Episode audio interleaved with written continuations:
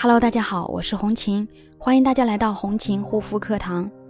今天要跟大家分享的主题是：真正毁掉你的不是激素脸，也不是顽固的痘痘，而是你的自暴自弃。如果不幸患上了激素脸，不仅会给形象带来影响，还会给心理压力带来巨大的打击。激素脸患者内心是焦躁的，就算没有流言蜚语，每天看着镜子里的自己，都能把自己打垮。但其实，在专业的角度上来看，激素脸没有想象的那么可怕，因为激素脸是可以完全被修复好的。我总是被问到这样的问题：老师，激素脸要多久才能修复好啊？我很着急，很无助，很绝望，你能帮帮我吗？还有的说，老师，我修复了一个月了，怎么我的激素脸还没有好转的迹象啊？在这里，我要跟大家说的是，你没法一口吃成一个胖子。同理，你也没法一夜减成一个瘦子。治疗激素脸是需要一个比较长的过程，因为这个激素脸不是一下子就得的，而是你自己日积月累抹进去的。想要治愈，就要把你抹进去的这些激素一点一点的排出来，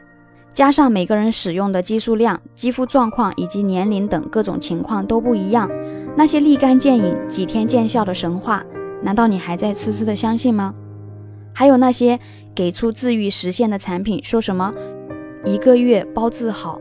无效全额退款，品牌能做出这种不靠谱的承诺，说实话，我都替他们感到脸红。许多来找我咨询痘痘、激素脸等肌肤问题的客户，之前都已经身经百战了，却只收获了屡战屡败的惨痛教训。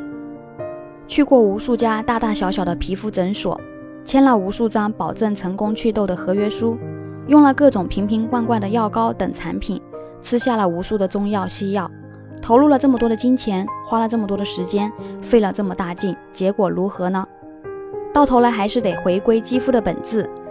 倾听肌肤最基本的诉求，从专业科学的角度出发，制定个性化的护肤计划，针对性的从根源处解决肌肤问题，选择正确的修复方法和产品。坚持下去，才能彻底解决肌肤问题，重新拥有健康完美的肌肤，才会让你重拾久违的自信，重见人生的曙光。修复激素脸，治疗顽固的痘痘，这个过程的确可能很漫长，期间还会让你继续受到他人的评判和目光审视，这便更是让人感到鲁莽在背。